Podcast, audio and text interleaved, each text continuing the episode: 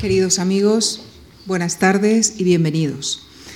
Después de las sesiones de la semana pasada que estuvieron dedicadas al toque, al cante y al baile flamenco, esta semana será el turno de la reflexión sobre los orígenes del flamenco, así como sobre su relación con la literatura. Y para tratar la primera parte de esta propuesta, agradezco esta tarde la presencia en nuestra tribuna del periodista, escritor y crítico Manuel Ríos Ruiz. Natural de Jerez de la Frontera, es miembro de número de la Real Academia Jerezana de San Dionisio de Ciencias, Artes y Letras y es además cofundador de la Cátedra de Flamencología de Jerez. Ha dirigido varias revistas, entre ellas La Estafeta Literaria y La Serneta. Durante 15 años desarrolló en Radio Nacional de España el programa de flamenco El Cuarto de los Cabales. Actualmente es crítico de flamenco del periódico ABC y columnista del diario de Jerez. Poeta y ensayista, su trayectoria poética ha merecido numerosos premios. Así, por ejemplo, por su libro de, poemas El oboe recibió el Premio Nacional de Literatura. Entre los numerosos libros de poemas que ha publicado, los más recientes son Piedra de Amolar, Figuraciones y Juratorio. Hasta ahora se han editado siete antologías de su obra poética. Como ensayista ha publicado, entre otros títulos, Introducción al, cante flamenco, Rumbos del cante flamenco, Ayer y hoy del cante flamenco, El gran libro del flamenco y con José Blas Vega es autor del Diccionario Enciclopédico Ilustrado del Flamenco, así como de Maestros del Flamenco. Con nuestro reiterado agradecimiento les dejo con Manuel Ríos Ruiz para que nos hable del origen y la evolución del flamenco. Gracias. Muy buenas tardes, señoras y señores. Es para mí una satisfacción que esta entidad, esta fundación, haya decidido prestarle atención al flamenco. Los que sentimos el flamenco lo agradecemos de verdad. Es imprescindible adentrarnos en la historia musical y social de los lares andaluces para acercarnos a los orígenes del flamenco. Ante esta situación es bueno asimilar que toda música, que como bien se ha dicho, se ha inventado para acompañar a la soledad del hombre, procede de otras músicas y cuando se define ocasiona otras vertientes musicales. Es así en el campo de lo popular y en la música culta. El flamenco, nuestra música más peculiar, se ha conjugado asumiendo y destilando muchas influencias tonales e instrumentales. Aunque haya finalmente alcanzado unos sones y expresiones verdaderamente propias, algo que es sorprendente, clave de sus características tan definidas hoy y tan superiores en matices y densidad artística a las meramente folclóricas. En la búsqueda de la génesis geomusical del flamenco, además de dar por sentado que desde lo inmemorial en nuestra tierra debió existir un sedimento musical genuino e ingénito en determinadas personas, lo cual ha hecho posible que los andaluces hayan asumido las más variadas músicas a través de los siglos, lo mismo que otros aspectos y valores de distintas culturas, pero sin perder jamás su concepción musical e imponiéndola continuamente, al igual que lo más, los ejemplos antes reseñados. Esto siempre se ha tenido por seguro y de ahí las constantes referencias a las crónicas clásicas, a los escritos del poeta latino décimo Junio Juvenal, el satirizador de Roma, que como se ha escrito y comentado largamente, no disimuló su admiración por las muchachas gaditanas, puella gaditanae, que bailaban unas danzas enervantes, vibrátiles, repiqueteando castañuelas de bronce y cantando para divertir a los intelectuales contemporáneos de Tito y de Trajano, unas copas graciosas llamada por los entendidos cantica gaditanae,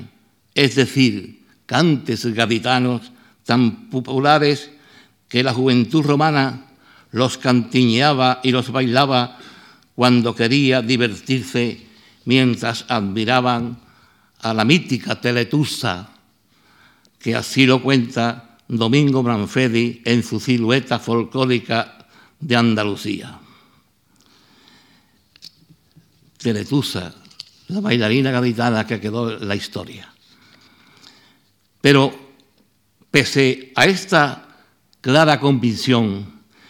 de que desde la época de Tartezos en la Baja Andalucía existía un orden musical genuino, no se ha continuado considerando de una forma explícita que el flamenco es una destilación de un compendio sonoro que partiendo de la cantica gaditanae ha ido pasando por distintas escuelas y corrientes musicales cultas y populares. Y en realidad no nos explicamos por qué ha sido así y para fijar los orígenes del flamenco se procede a dar un salto muy ancho en el tiempo por la mayoría de los investigadores, centrando generalmente sus hipótesis en la mezcolanza entre moriscos y gitanos, un hecho social más o menos importante que se denota pasado el año 1600. Así, cuando en 1967 el flamencólogo cordobés Ricardo Molina afirmaba que en el primer, en el primer párrafo de su libro Misterio del Flamenco lo siguiente. Sabemos que el cante flamenco apareció alrededor de 1760 entre los gitanos de la Baja Andalucía, en una exigua región extendida entre Sevilla, Lucena y Cádiz. De lo que hubiera sido antes no sabemos nada cierto. Es asunto que cae de lleno dentro de la insondable esfera de las posibilidades. Ricardo Molina estaba convencido de que no se podía teorizar de otra manera acerca de la cuestión, quizás demasiado influido por su colaborador, el cantador Antonio Mairena, quien mantenía esa tesis de que el cante nace en el seno del pueblo gitano andaluz en la fecha señalada. Pero lo más grave de aquellos días, de los años 50 y 60, cuando se emprende la etapa de reivindicación y revalorización del arte flamenco, era que la mayoría de los escritores que se sintieron atraídos por su música y su mundo, por su vivencia y disfrute, mantenían la misma idea al respecto. Más desde entonces han pasado los años, casi un cuarto de siglo o más, en el que la investigación acerca del flamenco ha avanzado un tanto, no todo lo que se quisiera, pero sí lo mínimamente suficiente como para que esa esfera insondable de las posibilidades que el teórico Ricardo Molina aludía porque la notaba un tanto invulnerable, haya sido analizada con mayor detenimiento y reparando así en una serie de aspectos de diversa clase, sobre todo musicales y sociales, para llegar a la sospecha fundamentadísima de que el devenir del arte andaluz se nutre de toda la riqueza musical de una tierra, según han ido sucediendo los siglos, las civilizaciones y los acontecimientos intrahistóricos. El misterio, pues, del flamenco y de su configuración y aparición, considerada súbita por Ricardo Molina y todos los teóricos que han seguido su bauta, se empieza a desvelar poco a poco. Y lo que se ha reunido por insondable al respecto se ha convertido por el momento en una especie de maraña desmanejándose en la que ya van apareciendo los signos y detalles, unos datos musicales que esperan ser contemplados y revisados, que nos vayan aportando datos aclaratorios de unos necesarios orígenes consecuentes y propiciadores de la particular modalidad que desde finales del siglo XVIII conocemos como música flamenca. Nos proponemos ir comentando esos datos y rasgos musicales que desde un tiempo a esta parte comienzan a ser apreciados como originarios en alguna medida de la música flamenca. Pero antes se impone recordar la definición que últimamente se ha hecho del fenómeno musical andaluz. Es la que hallamos en el Diccionario Enciclopédico Ilustrado del Flamenco. Dice así, se considera que el cante, baile y toque de guitarra flamencos constituyen en su conjunto un arte, porque sus estilos, creados sobre bases folclóricas, canciones y romances andaluces, han sobrepasado sus valores populares, alcanzando una dimensión musical superior,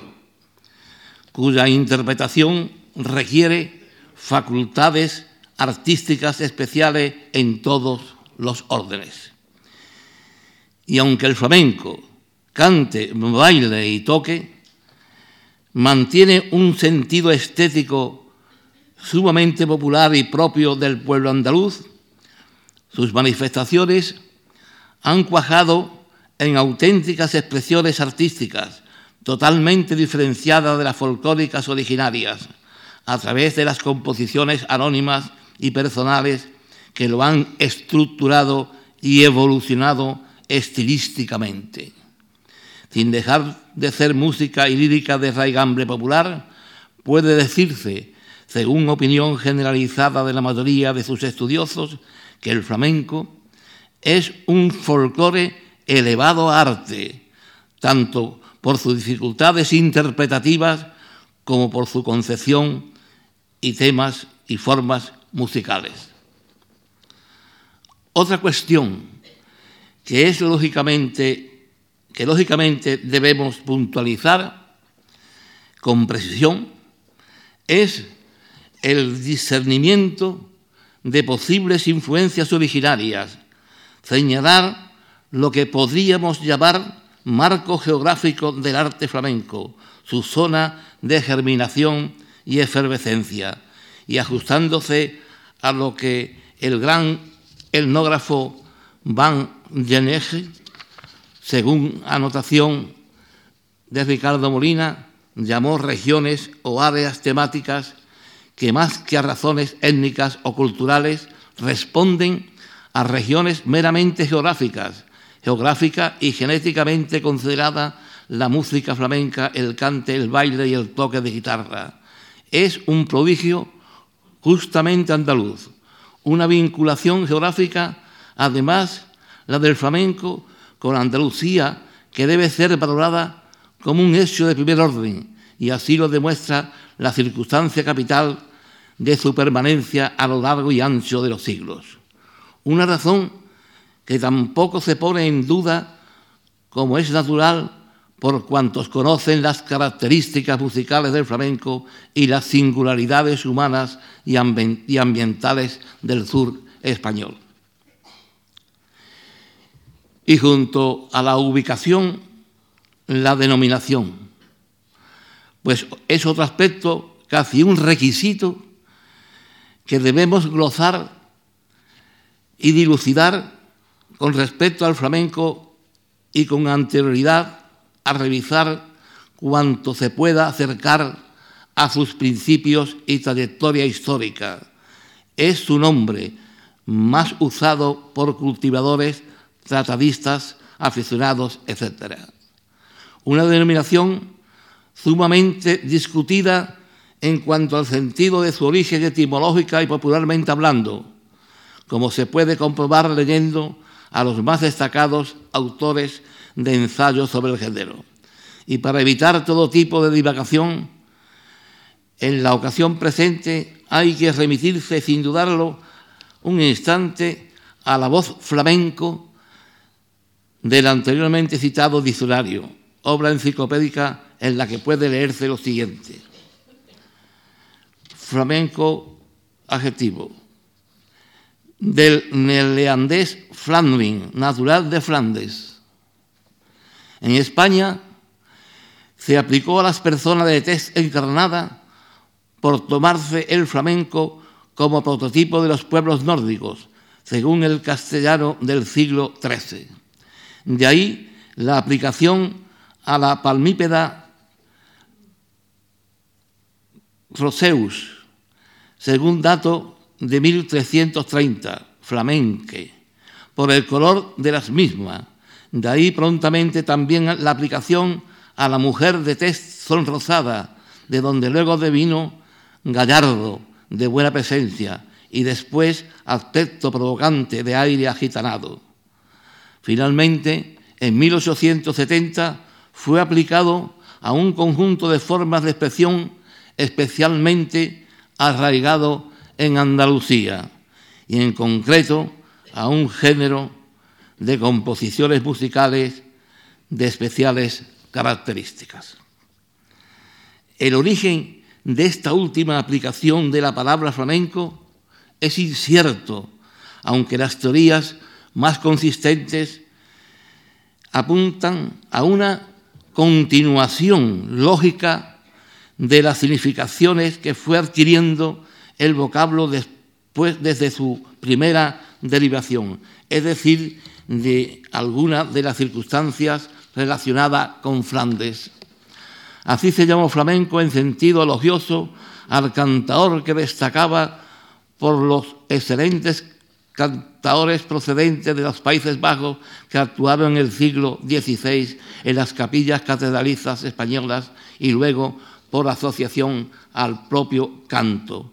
También se le llamó flamenco al morisco, que habiéndose alistado cuando la expulsión a los tercios de Flandes regresaba a España con todos los honores y cuyas destacadas canciones eran conocidas como cantos de los flamencos. Igualmente se le llamó flamenco al gitano, a quien se suponía equivocadamente procedente de Alemania y el vulgo calificaba por igual a los que procedían de este país o de Flandes. O por el constante contraste dentro de las características festivas y picarescas de la raza andaluza con la blanca y rubia de los naturales de Flandes, y se le llamó flamencos a la gente de Lampa, que usaba determinado cuchillo faca de grandes dimensiones procedente de Flandes, y de ahí a la gente del cante entroncada entonces con el mismo estamento social andaluz. Y asimismo se le llamó flamenco a cierta categoría de cantos sinagogales que podían ser cantados por los marranos y los judaizantes que habían emigrado a Flandes y no por los que permanecieron en España, donde tales cantos estaban prohibidos. Otras teorías que proponen derivaciones distintas de la anterior no han prosperado hasta la fecha por carecer de soporte documental sólido. tal es la que hace proceder flamenco de voces árabes como falengu, o la que identifica cante flamenco con el animal del mismo nombre, según una correspondencia simbólica existente en la India medieval por los diferentes sonidos de simbolizan por animales determinados, o la que hace derivar flamenco de la voz bable falar, musulmanizada luego por adición en la determinación, en la terminación despectiva eco. La definición etimológica que hemos dado de cuántas acepciones tiene la palabra flamenco se basa en cuanto, según sus autores, se hallan libros y crónicas a partir del siglo XIII. Y a continuación detallada explicación etimológica del término flamenco, en la misma obra se inserta la descripción siguiente de su actual aplicación al arte flamenco. Aplícase al conjunto y a cada una de las formas de expresión de una cultura española genuina y arraigada en Andalucía, que se manifiesta principalmente por una manera peculiar de cantar, bailar y tocar la guitarra, a la que se le reconoce entidad de arte específico y, por extensión, a la música influenciada por sus valores estéticos y sus aires singulares, al ballet, teatro, cine, artes plásticas y literatura con inspiración en sus temas, ambientes y artífices, a sus intérpretes, incluso al talante humano de los mismos y de las personas que gustan de su manifestación, así como a la vestimenta tradicional usada por sus ejecutantes. Aclarada la etimología de la palabra flamenco y su curioso devenir explicativo, es el momento de comenzar a comentar los posibles atisbos del arte flamenco. Y quizás lo primero que hay que declarar de una manera muy abierta y hasta con énfasis para iniciar un estudio de sus posibles orígenes es que el flamenco es la música mediterránea más expresiva que se conoce. Y además, la culminación de unos giros y sones legendarios, porque se pierden en el túnel del tiempo, por un lado, y por otro, tienen en nuestros días una intensidad y una riqueza verdaderamente asombrosa. Como se ha teorizado, la honda y fuerte estela musical mediterránea, una tradición que no por antigua deja de tener una viveza enorme, es un alambicado y destilado trasvase de otra entidad estética mucho más vieja y rica de matices, la que llegó a nuestro continente y entorno desde el mundo asiático. A este respecto, el musicólogo Sabas de Oces, que sitúa el fenómeno musical del flamenco entre Oriente y Occidente, ha desarrollado este comentario o teoría. Dice, Grecia, los bodos griegos, no fue sino una sistematización ético-científica el etos de lo que le llegaba de Oriente antiguo y a partir de la civilización grecorromana. Los cetacordos helenos, escala tipo de cuatro notas descendentes, calaron culturalmente tanto en todas las orillas del Mediterráneo que la primera iglesia acabó apropiándose de ellos convirtiéndolos para su liturgia en los ocho modos eclesiásticos, si bien trastocando sus nombres griegos por un error de inversión estilística hacia el siglo IX. Durante los primeros seis o siete siglos de nuestra era, sigue diciendo Oces, no fue la Iglesia la que, la musicalizó los territorios mediterráneos, como nos han hecho creer la musicología egioeclesiástica, cuyas facilitaciones culturales están aún por desmontarse, sino que fue aquel profundo sedimento mediterráneo, heleno oriental, el que musicalizará primero al paganismo y después a la iglesia a través de los elementos musicales de la hímica contrapuesto a la salmodia, como queda meridianamente claro ya en la etimología de Isidoro, inteligente obispo sevillano. Tal vez las teorías que recogemos del citado musicólogo no sean compartidas por otros estudiosos de las músicas tradicionales mediterráneas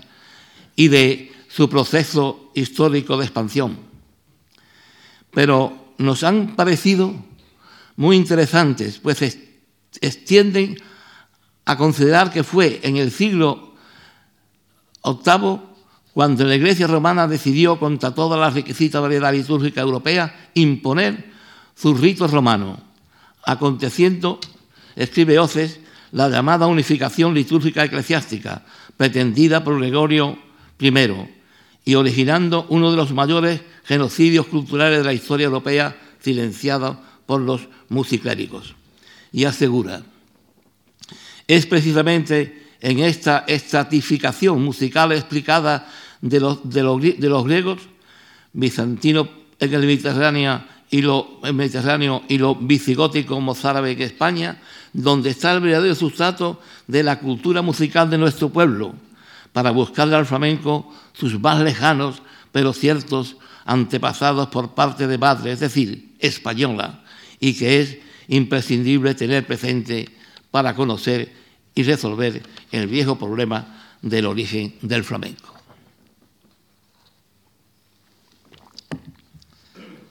Mas,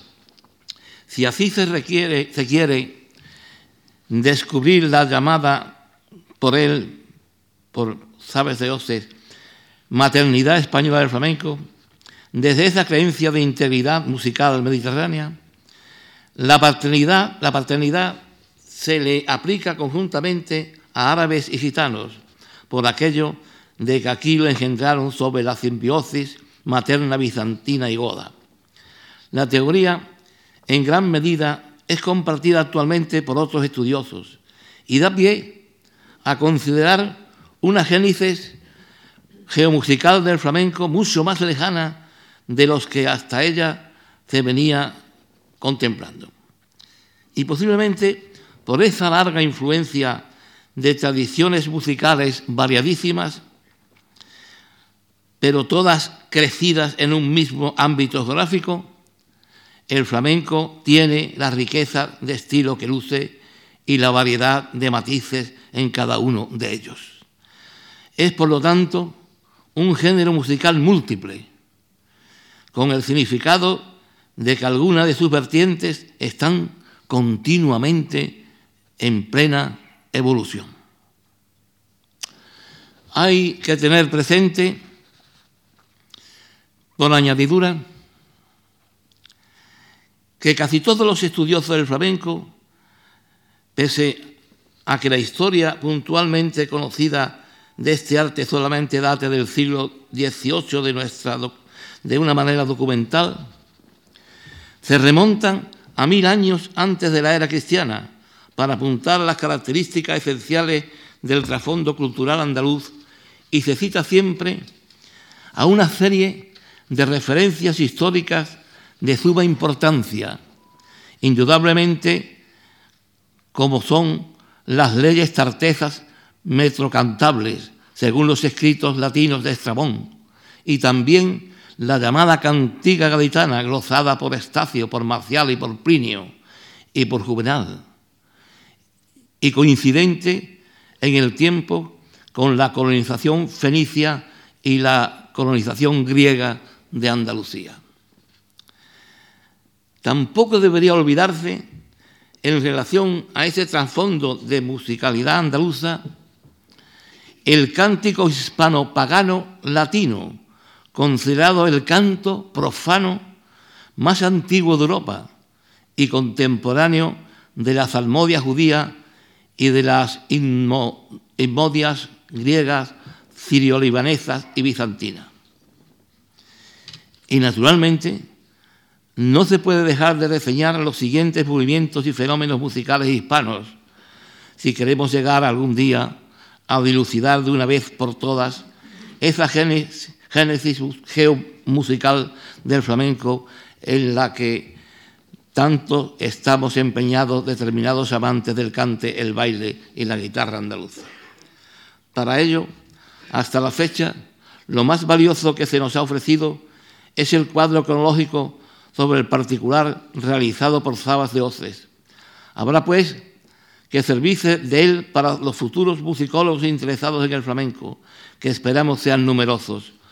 profundicen con sus estudios y clasifiquen ese devenir de una música popular que se ha convertido en la más representativa por genuina y admirable de España. El aludido esquema pareja entre los años 500 y 700 desde la invasión bizantina al árabe, el canto visigótico de la España cristiana con la poesía árabe preislámica y añade seguidamente la aparición en la España musulmana de la primera lírica de lo que podría señalarse como protoflamenco,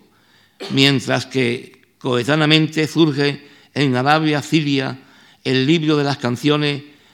y en la India Persia denominadas, denominadas escuelas premodernas indio-iraníes. A renglón seguido aparecen las escuelas poético-musicales de Medina, Badad y Mosul, a la que pertenecen el legendario Abu Hassan Ali Ben Nafi, o sea, el gran músico conocido por Siyad, que enseñó música en Córdoba en la época de Abderramán II, en un periodo comprendido entre los años 822 y 852 de nuestra era. Sí, el Emirato cordobés, la expansión musical árabe, tuvo su máximo esplendor a la par que, por otra parte, de la Iglesia difundía el canto gregoriano. Es este el ciclo histórico en el que Zabas de Oces sitúa la existencia de la línea melódica árabe indio-iraní y de los primeros melos protoflamencos y asimismo lo que llama estribillo modulante del fandango. Después, durante el califato de Córdoba, mientras que en la España cristiana escribe sus cantigas el rey Alfonso y se registran los más antiguos villancicos, allá en el siglo XIII, todo ello, se crean las, composiciones autóctonas mozárabes, la mozaja, la jarsa y el cejel. Y posteriormente, a partir del año 1000, cuando históricamente se producen en España hechos tan trascendentales como la Reconquista, las invasiones almoraide y almohade, la prohibición de cantores árabes y judíos en las iglesias, etc., musicalmente se van gestando giros como el cancionero de palacio, con la influencia de los villancicos cristianos y los cejeres mozárabes, se revela el cancionero de Bezbukman y las danzas arábigo-andaluzas, culminando toda la época con los cantares de gestas, romanceros y lo que se empieza a distinguir como música clásica andaluza desde una concepción arábiga. Y es tras la rendición de Granada cuando en la música popular andaluza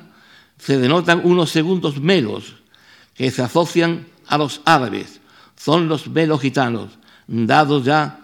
dado que ya la inmigración gitana se encuentra en Andalucía, coincidiendo también con el auge del romancero español, que se puede considerar segunda lírica del preflamenco en la apreciación de Sabas de Oces, dando lugar al romancero morisco y gitano. Luego, hacia 1600, cuando la expulsión de los moriscos, se estructura una lírica y unos melos que quizás fueran definitivos en las entonaciones gitano-andaluzas. También predomina ya en el folclore la cuarteta romanceada y al unísono de la pragmática de Carlos III en 1773, se empieza a registrar la estructura melódica y estilística de lo que conocemos actualmente por arte flamenco. En torno al último cuarto del siglo XVIII, cuando ya se conocen determinados estilos del flamenco, incluso los nombres de algunos de los más afamados intérpretes de entonces, Andalucía, en medio del declive español de la época y tras la expulsión de los moriscos y de los judíos y la emigración americana, aumentó, no obstante, su población al igual que el resto de España, llegándose a alcanzar la cifra de 12 millones de habitantes en 1778. Y algunas capitales andaluzas sobrepasan los 40.000. La ciudad más populosa era Sevilla, con unos 100.000 pobladores, seguida de Granada y Cádiz. Según parece adoptar en su ensayo Los españoles de la Ilustración, la población andaluza se había duplicado a lo largo del mismo siglo. Y Ricardo Molina, en su libro Misterio del Flamenco, comenta lo siguiente sobre aquella etapa andaluza en relación con su población. Constituían los más diversos elementos que formaban un grupo heterogéneo estratificado en castas determinadas, principalmente por la riqueza, nobleza, clero, burgueses, artesanos, jornaleros, gitanos y extranjeros, y el detritus social calificado por los historiadores y reformistas ilustrados como con el nombre genérico de mal asimilados, esto es, de judíos, mendigos y vagabundos. Los movimientos demográficos peninsulares corrían repercutieron notablemente en Andalucía, originando una continua corriente migratoria del pueblo y de la aldea a la ciudad, recibiendo una oleada de gentes del norte de, España, gallegos, asturianos, santanderinos, zorianos, levantinos, catalanes. La situación del pueblo andaluz, sin embargo, respondía a unas circunstancias concretas, víctimas del caciquismo y sumido en la pobreza, como ha quedado testimoniado en abundantes textos de escritores españoles y extranjeros. Y es en este ambiente cuando el flamenco cobra definitiva relevancia e incluso se empieza a interpretar como espectáculo público. Y se inicia también la profesionalización de sus cultivadores, a pesar de que algunos autores sostengan que hasta 1860 el flamenco no salió del hogar gitano. Como ha afirmado José Blas Vega, hoy en día sabemos que hay cientos y cientos de datos que nos permiten conocer con detalle cómo fue el presumible flamenco desde 1760 a 1860 y ahí están las fuentes documentales, el movimiento teatral de los sainetes y tonadillas, los cancioneros y los pliegos poéticos populares, los, relatos y descripciones de viajeros y costumbristas, los estudios técnicos de bailes y toque, las partituras musicales, los periódicos y la documentación gráfica de los cuadros, dibujos y grabados, y ello sin ruptura alguna, con continuidad y evolución de, unas mismas líneas para el ritmo, músicas,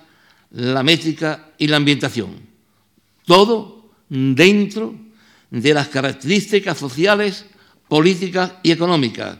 que suscita cada época y con unas medidas antropológicas, lingüísticas, fisiológicas y psicológicas concretas que contribuyen a formar un género artístico, coreográfico y musical llamado hoy flamenco. El mismo investigador respalda sus afirmaciones con reseñas puntualísimas de escritos y hasta de programas, en uno de los cuales se lee, el demonio duerme en el cuerpo de los gitanos y se despierta con la zarabanda. Aviso, en la venta del caparrós, a media legua de Lebrija, a nueve días de julio de 1761, danzas de la aurora, Andrea la del pescado, mojiganga de caracol, zarabanda, cuatro parejas de hombres y mujeres. ¿Y qué decir de los siguientes párrafos de Richard Ford, el viajero romántico fechados en 1832? Sevilla es hoy en esto lo que en la antigüedad fue Gades.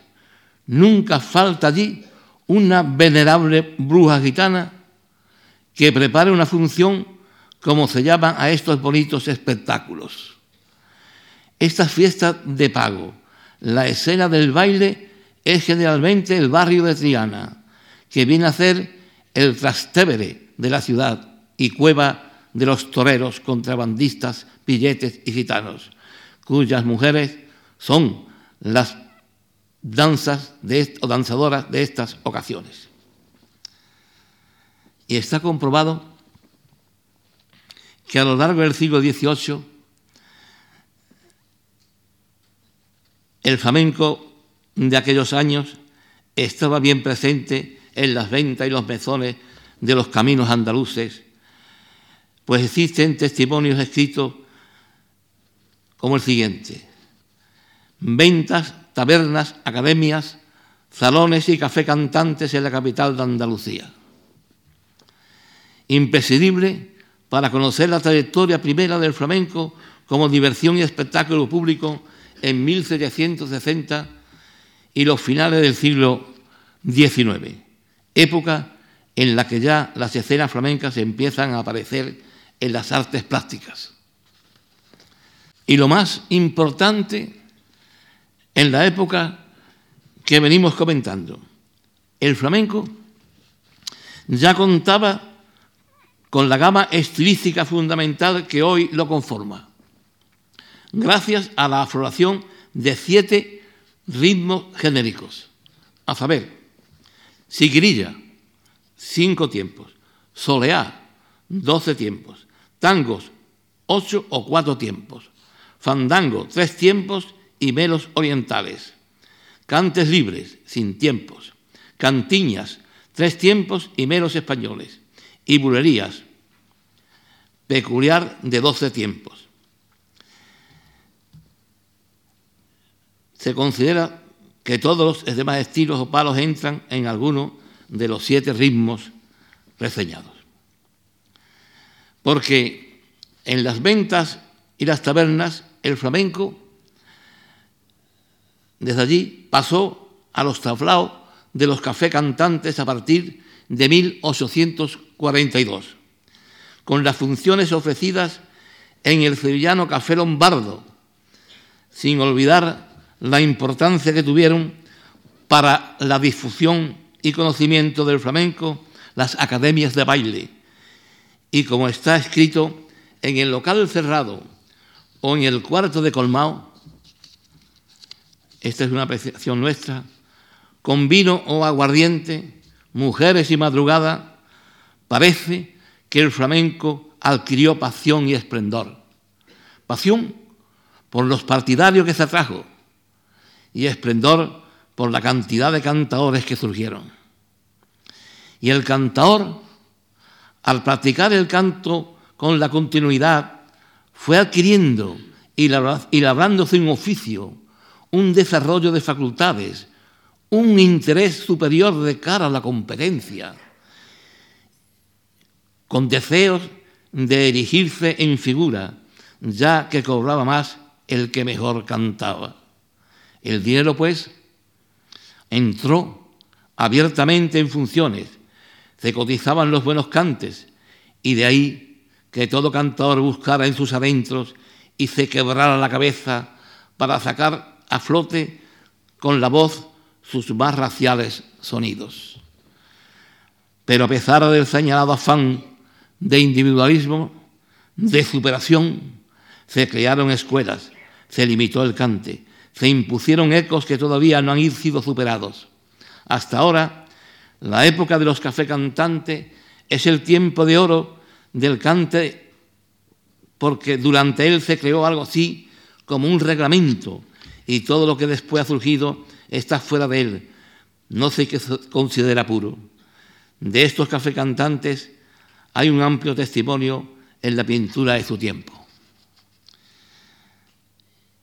Y del café cantante, el flamenco pasó al teatro con distintas concepciones de representación y a las plazas de toros con un simple desfile de intérpretes. Son dos modalidades de manifestación pública flamenca que todavía están en alza,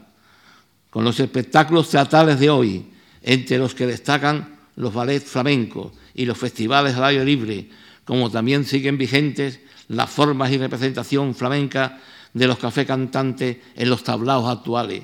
y la reunión de cabales en las ventas, las tabernas y los colmados en las veladas que ahora tienen lugar en las peñas flamencas. Todo ello demuestra con claridad meridiana que el flamenco, que al flamenco, una música, un arte forjado a lo largo y ancho de nuestra historia conocida, en el que han inferido, influencias musicales de distinta índole sobre los basamentos melódicos andaluces primitivos, se configuró de una manera definitiva y posiblemente para siempre en los siglos XVIII y XIX, debido a unas circunstancias sociales y a unas vivencias determinadas por la época, pero también por los dones musicales de unos cultivadores al profesionalizarse que se convirtieron y se convierten en artífices. Y al cambiar los tiempos y al mejorar los estatutos sociales de los ámbitos donde el flamenco surgió y creció, al variar totalmente el panorama donde se configuró, se impone la idea de que para su mantenimiento y su presencia futura, la música flamenca, como la clásica, precisa la recreación del ambiente y la atención del público culto, como se viene demostrando desde los años 50, desde que los intelectuales interesados se alzaron, se alzaron en sus estudiosos, defensores y exaltadores en torno a la cátedra de flamencología de Jerez. Por eso, en la actualidad, es la música autóctona más admirada musicalmente. Todas las características de los orígenes y de la evolución de la música flamenca que hemos enumerado tienen su fiel reflejo en las artes plásticas españolas, muy especialmente en la pintura a partir del siglo XIX. Y para finalizar esta sección, vamos a escuchar cantar a Luis el Zambo, a el Juan el Torta, a Manuel Moneo, y a la agujeta, mis paisanos de Jerez, por los cantes más antiguos, por las tonás y los martinetes, un poquito. Fire!